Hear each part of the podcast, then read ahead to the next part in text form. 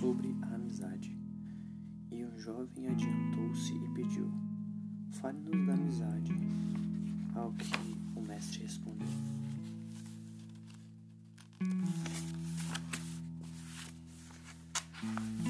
O amigo é resposta às suas necessidades.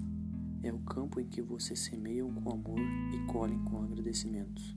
E também sua mesa e sua lareira, pois vocês vão ao encontro dele com fome e procuram-no em busca de paz. Quando o amigo lhes fala com fraqueza, não receiem expressar o não que existe na mente de vocês, nem lhe neguem o sim.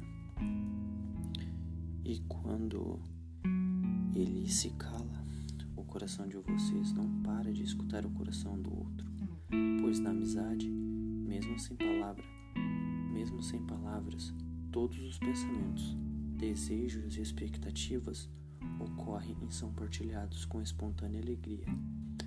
Quando se separam do amigo, não sofram.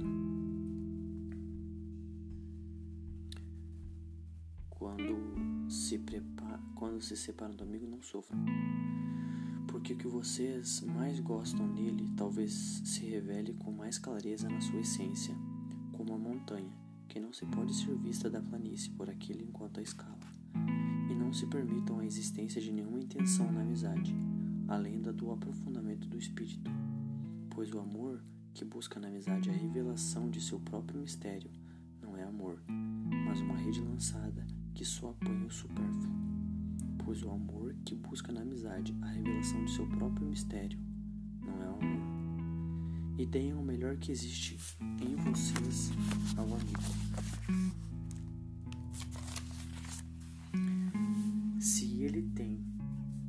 Conhecê-lo, se ele tem de conhecê-los na maré baixa, também o deixem conhecê-los na cheia. Pois que amigo é esse cuja companhia vocês só procuram para matar o tempo? Sempre o procurem para partilhar o tempo a ser vivido, porque cabe ao amigo satisfazer-lhe a necessidade, mas não lhes preencher o vazio. E na ternura da amizade, deixem que se manifestem risos e prazeres partilhados. Na ternura da amizade, deixem que se manifeste risos e prazeres partilhados, pois no orvalho dessas pequenas coisas, o coração encontra amanhã e se sente renovado.